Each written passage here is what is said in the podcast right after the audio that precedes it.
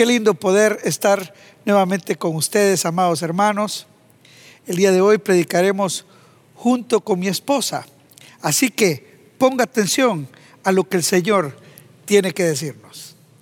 Y la verdad que es interesante todo este tiempo y lo que estamos viviendo.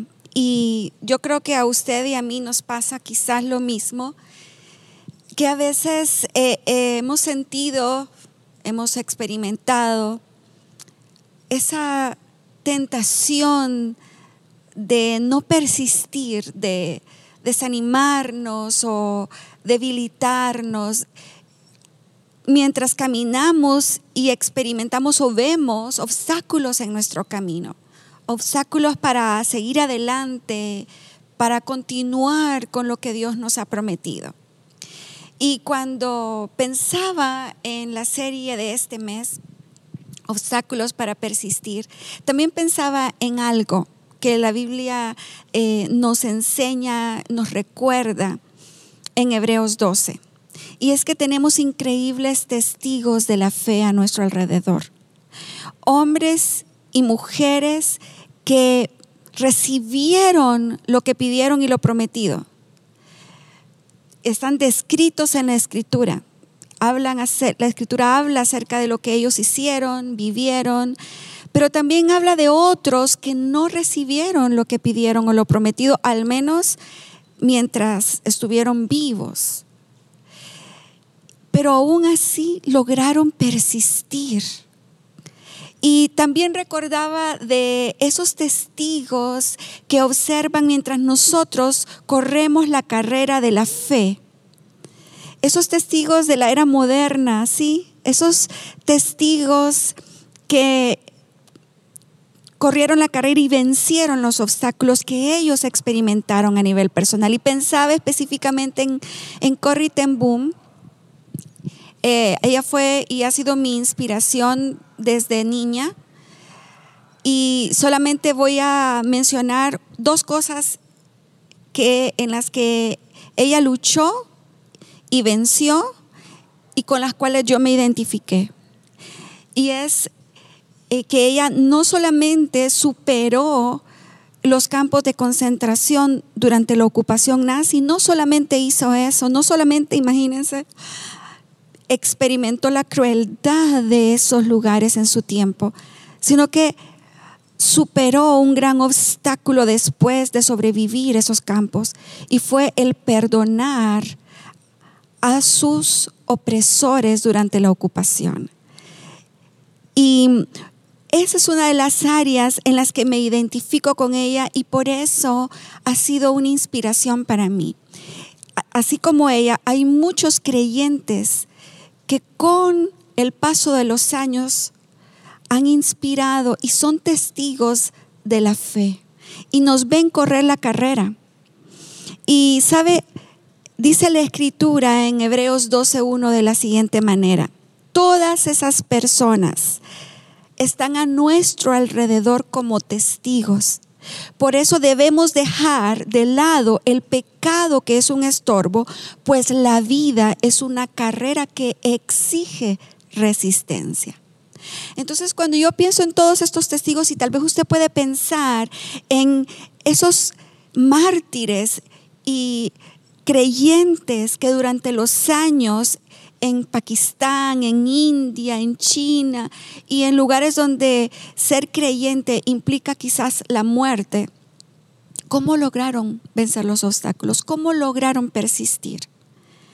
Pues sabe, la escritura nos aconseja, según este pasaje, que necesitamos tener cuidado con los antiguos y los nuevos enemigos, que la mayoría y que generalmente están dentro de nosotros. Y hoy vamos a hablar, ese es el tema de hoy. Cuidado con los antiguos y los nuevos enemigos de la fe. Porque si bien es cierto, estamos en medio de una situación desafiante, hay como una combinación, una mezcla de luchas y de dificultades dentro de nosotros. Estamos lidiando con algunas cosas que no logramos superar de que todavía antes de esta desafiante situación global y mundial no habíamos logrado vencer y que ya eran obstáculos para nosotros. Pero además de eso, estamos enfrentándonos a nuevos enemigos de nuestra fe. Entonces, este es un momento crítico, este es un momento importante para la mayoría de nosotros y necesitamos, como lo dice esta escritura, no permitir que nada se interponga en nuestro camino, en nuestra carrera, porque el Señor ha prometido que al final de esa carrera hay victoria y hay bendición si decidimos persistir. Ahora, ¿cómo podemos hacerlo? ¿Cómo, ¿Cómo podemos enfrentar y vencer nuestros antiguos y nuevos enemigos al mismo tiempo en este momento? Quiero seguir leyendo Hebreos 12 Solo que en esta ocasión, versículos 12 y 13, y dice de esta manera, por todo eso no debemos dejar de confiar totalmente en Dios.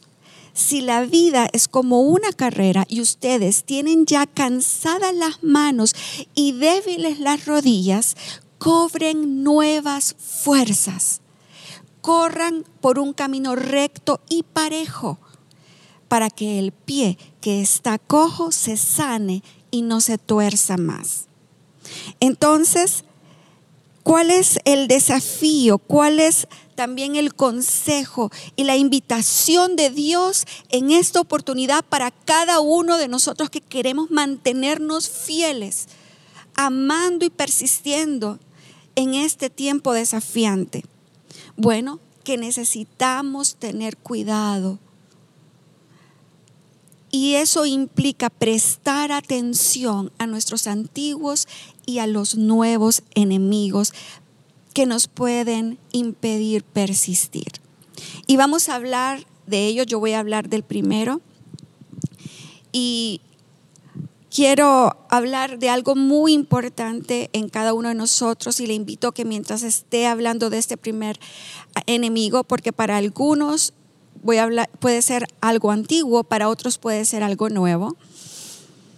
Usted puede ir reflexionando y pensando en aquello con lo cual usted está luchando y que el Espíritu Santo nos ayude para poder prestar atención a lo que nos puede estorbar en este momento, en esta carrera de fe y que va a necesitar nuestra persistencia. Y son, en primer lugar, ese primer gran enemigo, son esas áreas en nuestra vida que están sin la influencia de Dios. Mire qué interesante. Por eso le decía que algunos podemos estar enfrentando áreas antiguas en las cuales no hemos permitido la influencia de la gracia y el poder de Dios. Pero otros puede ser que estén descubriendo o que estén dejando expuestas otras nuevas áreas, estén dando cuenta que hay nuevas áreas en sus vidas en las cuales no están permitiendo la influencia poderosa de Dios. Y mire, en este momento yo le invito a que usted se detenga y reflexione y piense qué áreas de su vida en este momento son antiguas debilidades sobre las cuales eh, tal vez usted por diferentes razones no trabajó, pero que están causándole dificultades en sus relaciones con sus seres queridos, en el manejo de sus finanzas, en su fe, en su relación personal con Dios. Y quiero plantearle o quiero que hagamos una comparación de dos de esos testigos de los que hablamos al inicio, dos eh, testigos de la fe, héroes de la fe, que se menciona justo en el capítulo 11 de Hebreos, justo antes de este eh, capítulo de Hebreos 12 que hemos estado y que estamos trabajando. Y quiero que hablemos y que comparemos la forma en que Daniel y Sansón trabajaron y abordaron sus áreas de debilidad. Porque tanto Daniel como Sansón, como todos nosotros los que amamos al Señor, todos tenemos áreas difíciles en las que nos cuesta involucrar a Dios, en las que nos cuesta consagrar, rendir al Señor. Pero Daniel y Sansón lo hicieron de formas diferentes. Y yo quiero animarle a que usted escoja la forma en que usted va a trabajar y enfrentar sus áreas de debilidad, si lo va a hacer como Daniel o como Sansón. Sabe, ambos cumplieron el plan de Dios en sus vidas. Ambos, eh, al final de sus vidas, vieron el propósito de Dios cumplirse. Pero cada uno vivió el plan de Dios de formas muy diferentes. Y algo que ponía el Señor fuerte en mi corazón es animarle a que usted puede al final de su vida haber cumplido el propósito de Dios, pero usted puede hacerlo mejor usted puede hacerlo mejor al menos que Sansón. Y vamos a ver cuál fue la diferencia entre ellos dos, para que entonces podamos decidir cómo vamos a persistir, cómo vamos a enfrentar los obstáculos. Y mire, Sansón, como les decía, sufrió, él venció al final y él glorificó a Dios con su muerte, pero él sufrió en el transcurso y en el paso de los años, en el ejercicio de su ministerio, por no rendir sus debilidades sentimentales y sexuales específicamente en el caso de él a Dios. Y es interesante porque eh, el, nuestro Dios es un Dios de amor y nuestro Dios nunca sacó del ministerio, nunca Él rechazó a Sansón en todo el periodo del ejercicio de su ministerio como juez sobre el pueblo de Israel, aunque él una y otra vez cedía a sus propias debilidades como hombre. Porque Dios miraba en Sansón un corazón que le temía y que le amaba. Entonces el Señor se acordaba de él cada vez que Sansón le pedía ayuda y le pedía que lo usara como su siervo y como su ministro, que él era. Y así puede pasarnos a nosotros. Puede ser que nosotros una y otra vez hagamos la voluntad de Dios en el ministerio, pero en nuestra vida privada tengamos áreas en las que no le permitimos a Dios hacer lo que Él puede hacer, con su gracia y con su poder transformador. Y algo que siempre me llama la atención de Sansón eh, es eh, la gracia de Dios, pero también la valentía y el coraje que él tenía para levantarse después de cada error y después de cada caída. Y esto puede ser que sea algo común con usted. Pero el Señor quiere decirle algo en esta ocasión. Él quiere que usted viva más en victoria mientras le ama y le sirve que vencido por sus enemigos, específicamente sus debilidades. Entonces, mire lo que dice el jueces 16, versículo 27 al 30, para confirmar eh, cómo el Señor se glorificó en la vida de Sansón, porque así fue. Y dice este pasaje, ahora bien, el templo estaba totalmente lleno de gente. Todos los gobernantes filisteos, todos estaban presentes. Y en la azotea había cerca de tres mil hombres y mujeres mirando el entretenimiento de Sansón. Entonces Sansón oró al Señor. Esto ya es el ocaso, el fin del ministerio de Sansón. Ya él había una y otra vez decidido no someter su vida sentimental y sus decisiones y sus elecciones de pareja en su juventud, en su vida adulta. Y este fue ya como el final, el resultado de lo que él había hecho como juez de Israel. Y dice, entonces Sansón oró al Señor, Señor soberano, acuérdate de mí otra vez. Oh Dios, te ruego que me fortalezcas solo una vez más.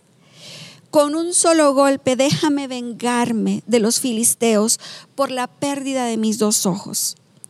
Y entonces Sansón apoyó las manos sobre las dos columnas centrales que sostenían el templo. Las empujó con ambas manos y pidió en oración, déjame morir con los filisteos. Y el templo, dice la escritura, que se derrumbó sobre los gobernantes filisteos y todos los que estaban presentes. Y de esa manera Sansón, dice, mató más personas al morir que las que había matado durante toda su vida. ¿Sabe?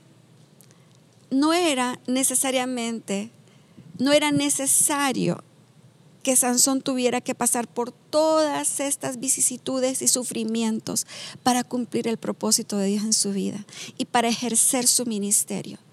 Pero fue, fueron esas áreas sin influencia, en esas áreas en las que a veces nosotros como hijos de Dios, como ministros del Señor, no permitimos que Él sea nuestro Salvador y nuestro Dios.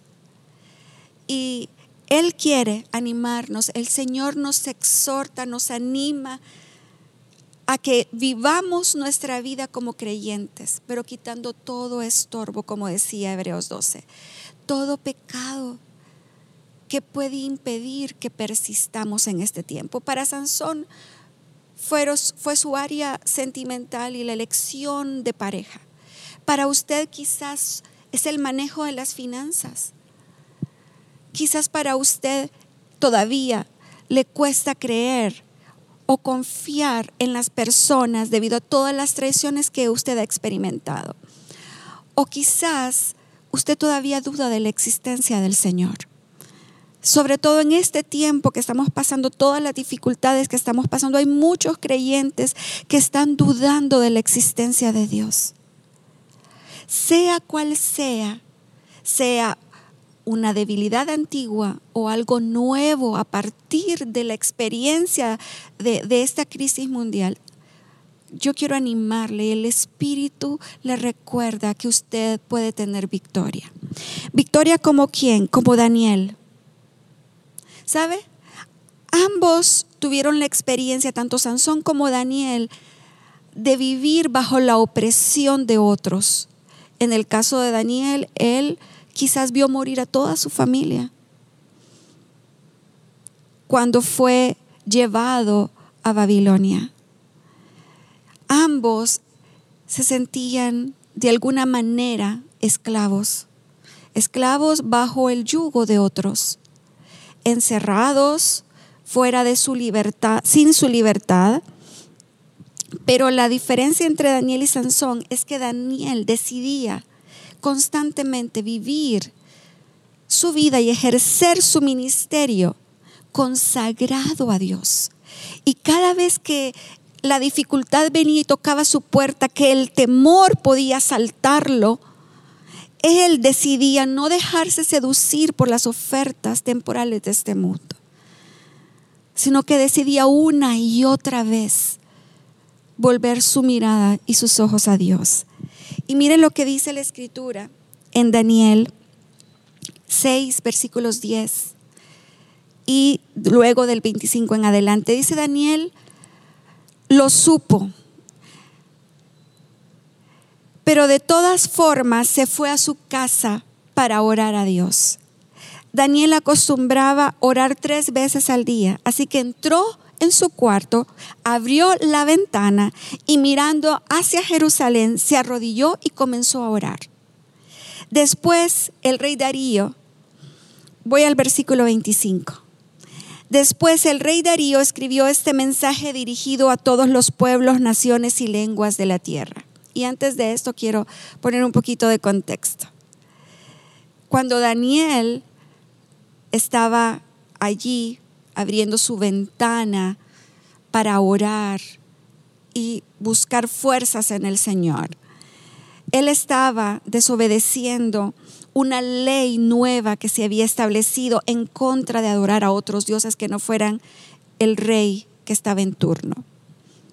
Pero sabe, algo que me impresiona y que siempre toca mi corazón de Daniel es que él sabía a quién recurrir cuando se sentía débil o cuando enfrentaba un desafío grande como este.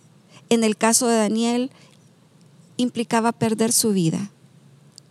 Tal vez a nosotros no nos implica perder la nuestra, o quizás sí.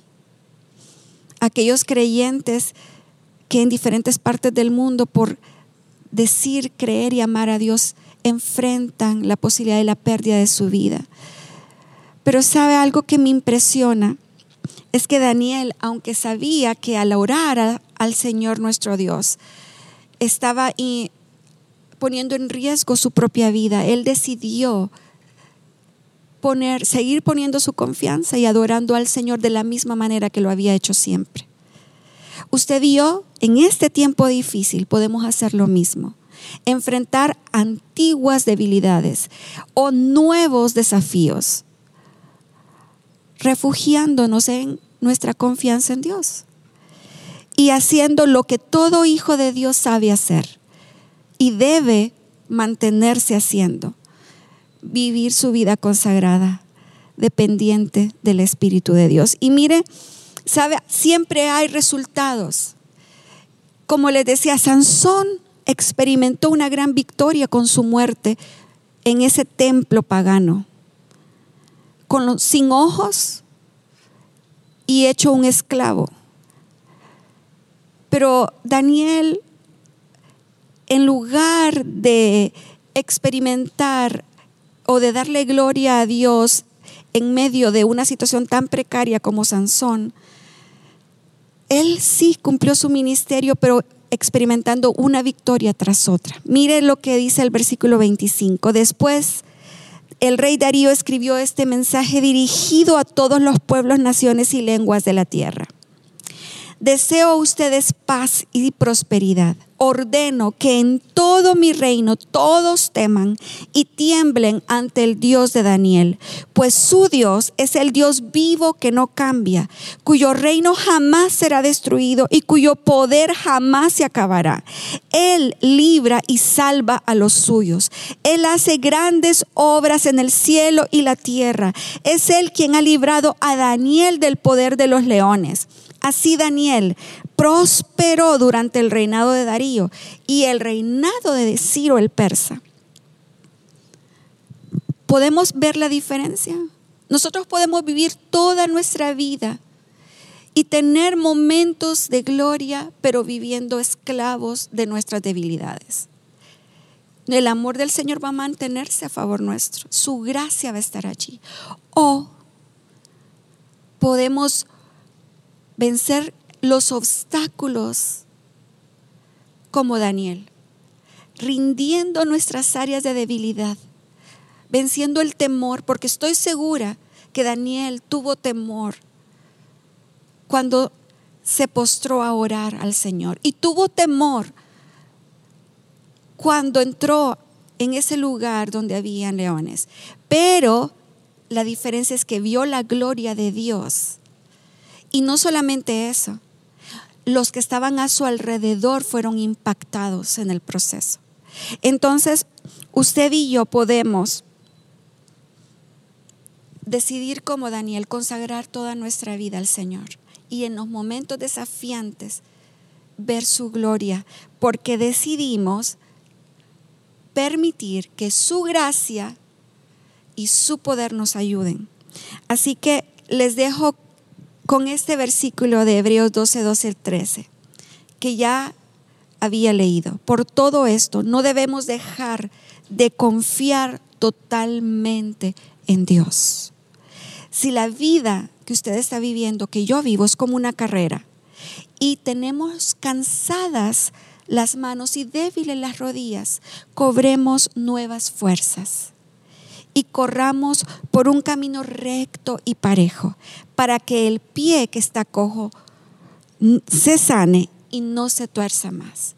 Entonces, este es el momento de más bien buscar en Dios nuevas fuerzas, de trabajar con esas áreas que nos han estado ocasionando problemas por años y decir, basta ya, y enfrentar los nuevos desafíos sabiendo que la gracia y el poder de Dios están a nuestro favor.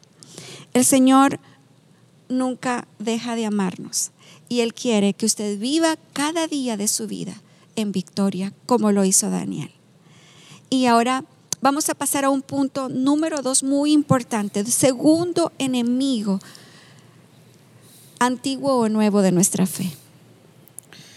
Sí, para finalizar, vamos a hablar de ese segundo enemigo y es que debemos tener cuidado, hermanos, con la parálisis del crecimiento. Oiga bien, cuidado con la parálisis del crecimiento. Un elemento importante a considerar en este punto, porque definitivamente esta parálisis atenta contra nuestra rendición y nuestra consagración a Dios. Por eso le llama así, porque nos deja paralizados, no nos permite crecer. Y el concepto es el siguiente. Cuando hablamos de parálisis del crecimiento, hablamos del estancamiento en la fe y en la madurez del carácter, que se vive con el paso de los años, debido a la creencia, oiga bien, de que ya lo sabemos todo y que ya no necesitamos nada de otros ni de Dios mucho cuidado con esto. Dice el libro de Santiago en el capítulo 3, versículos 1 y 2 de la manera siguiente. Todos cometemos muchas faltas. ¿Quién es entonces una persona madura? Oiga bien, solo quien es capaz de dominar su lengua y de dominarse a sí mismo. Es una persona que decide crecer. Es una persona que decide no quedarse eh, paralizado ni estancado. No lo permite. Por eso, amados hermanos, tengamos cuidado con creer que uno puede tener el control total de las cosas. ¿Sabe por qué? Porque este es el camino seguro a reincidir de lo malo, a no crecer, a quedarse estancado, repitiendo y repitiendo y repitiendo los patrones de vida, de comportamiento, inclusive los pecados que no nos permiten alcanzar mayor crecimiento. Uno que piensa, mis mi amado hermano, que tiene todo bajo control, es uno que cree que es sabio en su propia opinión. Proverbios 26, versículo 11 y 12, dice de esta manera, ¿has visto hombre sabio en su propia opinión? Como quien dice, ¿has visto a alguien que, que piensa que se la sabe todas? ¿Has visto a alguien que eh, cree que solo lo que él piensa es lo correcto y no toma en cuenta a otros y no toma en cuenta a Dios? Oiga lo que dice de manera casi de sentencia. Eh, el versículo 12 de Proverbios 26 dice, más esperanza hay del necio que de él. Oiga, hay más esperanza para un necio, pues, que de una persona que piensa que tiene todo bajo control y que piensa que no necesita de otros ni de Dios. Esta es una forma definitivamente de engaño que nos convierte, mi hermano y mi hermana, en alguien propenso a la reincidencia. Yo diría a estar patinando en el mismo lugar sin proceder a crecer y por lo tanto a experimentar constantes derrotas en lo malo. Dice Primera de Corintios capítulo 10, versículo 12 y versículo 13. Por lo tanto, si alguien piensa que está firme, oiga lo que dice, tenga cuidado de no caer. Él piensa que está firme, pero más bien la Biblia dice que, que una persona así está a punto de caer. Luego dice, ustedes no han sufrido ninguna tentación que no sea común al género humano. Pero oiga lo que viene, bien importante. Pero Dios es fiel. Dios es fiel, no uno, sino Dios. Y no permitir, dice, que ustedes sean tentados más allá de lo que puedan aguantar. Sí, necesitamos de Dios, necesitamos de la fidelidad de Dios, necesitamos de la acción de Dios, aún en aquello que somos tentados. Más bien dice, cuando llegue la tentación, oiga lo que viene, Él les dará también no nuestra capacidad, no nuestra gran inteligencia, no eh, eh, nuestros talentos naturales, sino que Dios nos dará también una salida, a fin, dice, de que puedan resistir. Resistir para vencer, vencer para crecer. Cuidado con la parálisis espiritual. La palabra tengan cuidado. Para mí, definitivamente, en este punto es una palabra o una frase salvífica. Proverbios 14, 16 dice lo siguiente, el sabio teme y se aparta del mal. Una persona sabia es una persona que siempre estará en crecimiento. No permitirá pasar por el mal nuevamente. Pero luego dice, más el insensato se muestra insolente, oiga, y confiado.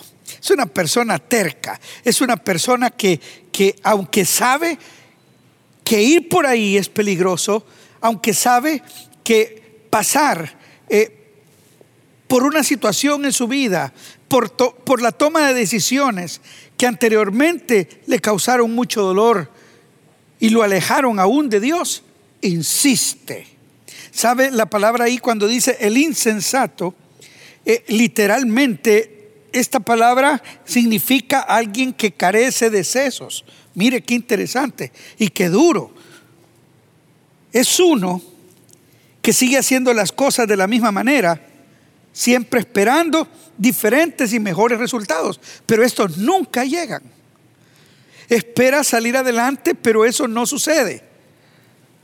De hecho, para nuestro tema es una persona que cree poder lidiar con, sus enemigos, antiguos y nuevos, así como lo hizo infructuosamente antes, no viendo avances.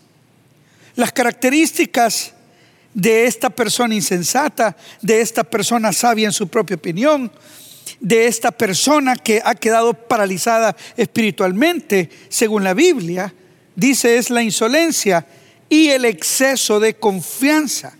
O sea, una persona arrogantemente muy segura de sí misma. Ahí necesitamos tener cuidado. Ese es un sutil pero poderoso enemigo. ¿Se acuerda de la historia que anteriormente narró mi esposa de Sansón?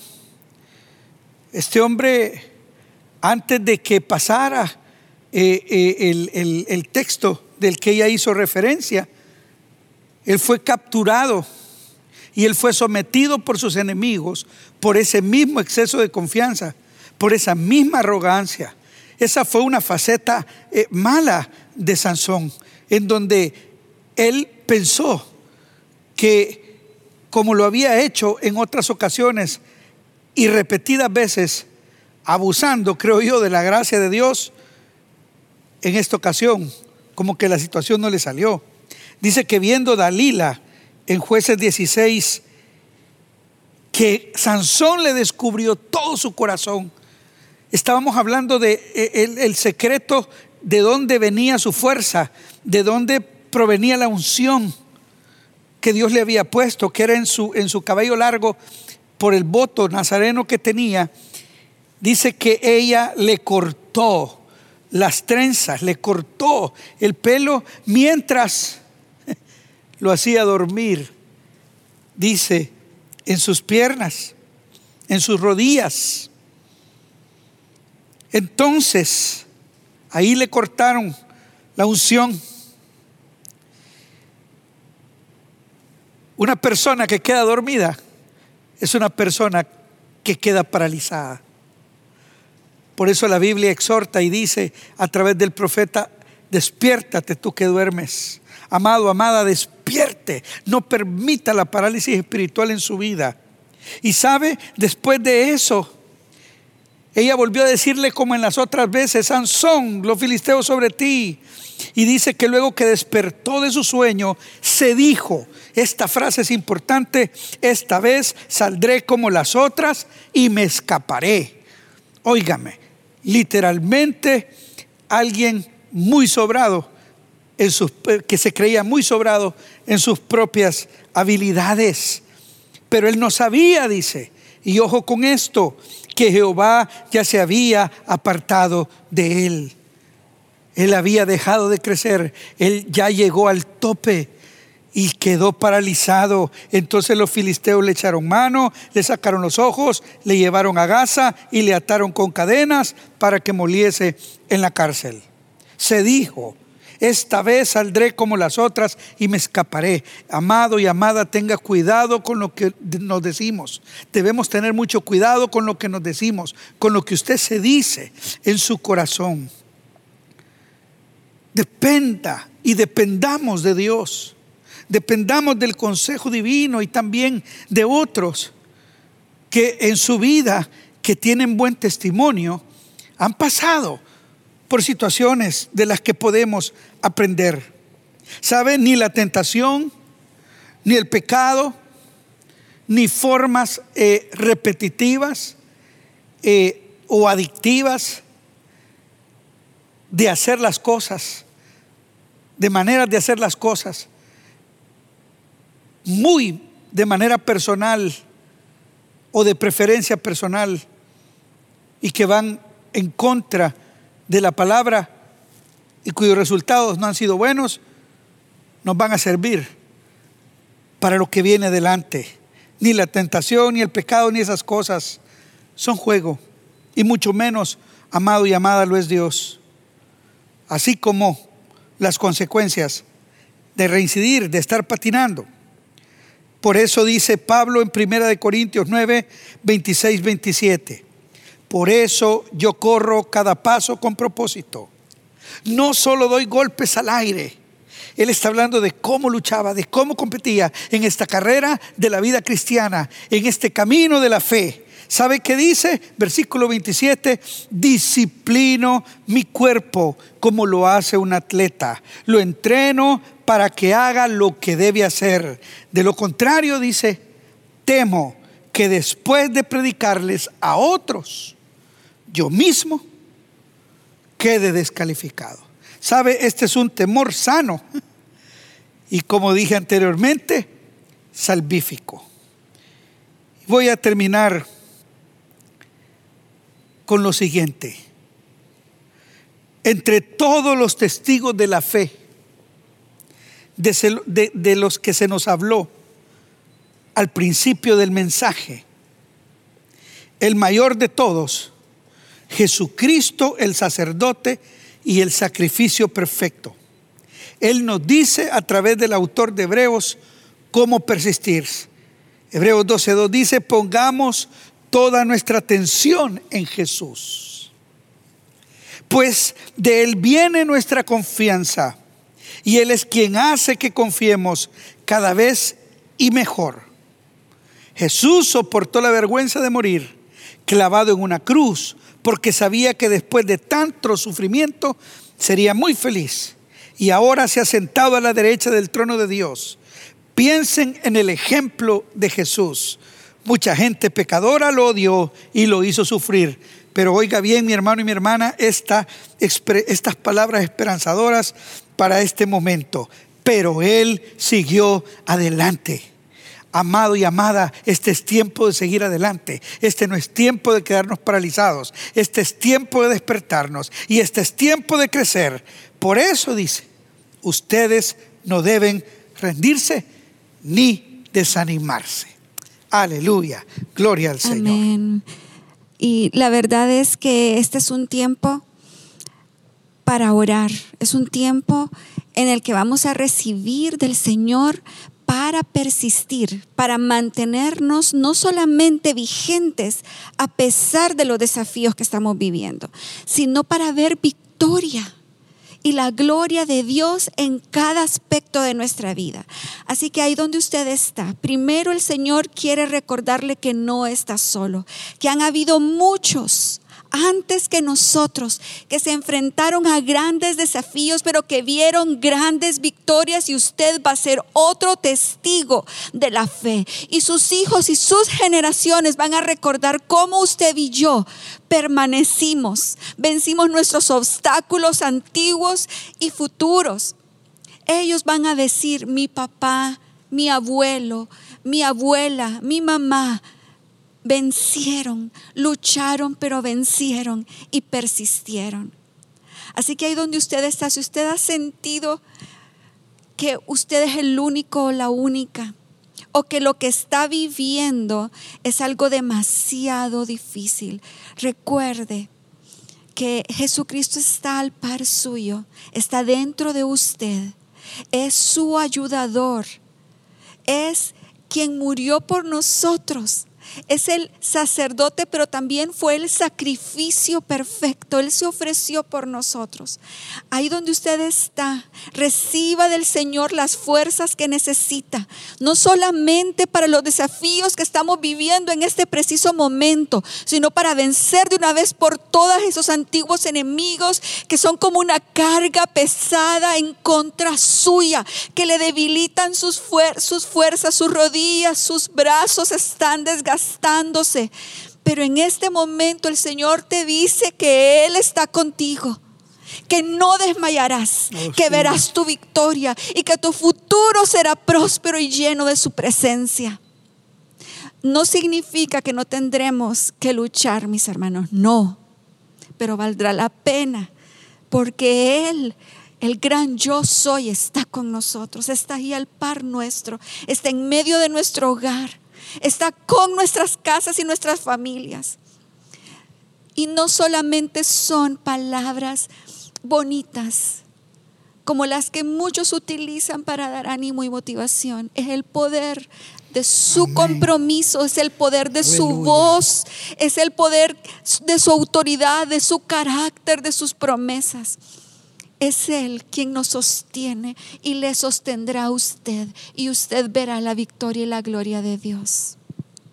Aleluya. Sí, Padre, en el nombre poderoso de Jesús. Hoy venimos delante de ti, Señor, declarando nuestra victoria sobre nuestros antiguos y nuestros nuevos enemigos. Señor, porque están sucediendo también cosas nuevas y nuevos enemigos se han de levantar. Pero tu palabra dice en el proverbio que con estrategia se hace la guerra. Y hoy oramos, y ahí donde está mi hermano y mi hermana, ahí en su casa, levante sus manos y dígale, Padre, yo recibo las estrategias tuyas, las nuevas estrategias para vencer también a los nuevos enemigos que han de levantarse. Sí, Señor, en el nombre poderoso de Jesús, este día decidimos eh, levantarnos, levantarnos con un espíritu combativo, Señor, contra todo aquello que se levanta como un obstáculo a nuestro avance, a nuestro crecimiento, a seguir, Señor, encontrando eh, eh, tus, tus, tus propósitos eternos para nuestras vidas.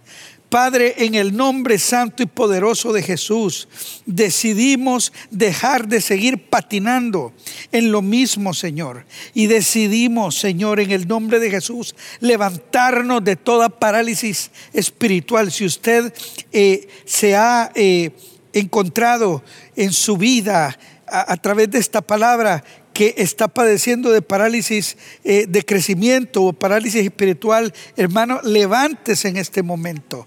Le hablo en el nombre de Jesús para que se levante y ande, mi hermano, mi hermana, y, y ande de acuerdo al propósito de Dios, y ande de acuerdo a la voluntad de Dios, y vaya en camino de encontrarse con lo, las buenas obras que Él ya preparó desde antes de la fundación del mundo y que son pertinentes para este tiempo. En el nombre poderoso de Jesús. Y son la humildad y la rendición. En resumen, las estrategias que usted y yo vamos a usar en este tiempo. Ríndale esas áreas de una vez por todas al Señor y humillémonos delante de su poderosa mano para que Él nos levante cuando sea el tiempo. Humillémonos, dependamos de su gracia con la expectativa de que Él es bueno y que Él es perfectamente fiel. Aleluya. Ahí donde está con sus manos alzadas, déjeme bendecirlo en esta hora, amado y amada. El Señor, nuestro Dios, le bendiga y le guarde. Él haga resplandecer su rostro sobre usted. Él eh, ponga en usted su mirada. El Señor, su Dios, se alegre con usted, con cada victoria que usted experimente. Y sobre usted declaro que así como sucedió en la vida de Daniel, de la misma manera usted verá la prosperidad espiritual de Dios manifestándose a través de cada una de esas victorias. Y sobre usted hablo en este nuevo tiempo, crecimiento espiritual, avance en el nombre de Jesús, fortalecido en la fe, fortalecido en la palabra, sí, en el nombre de Jesús.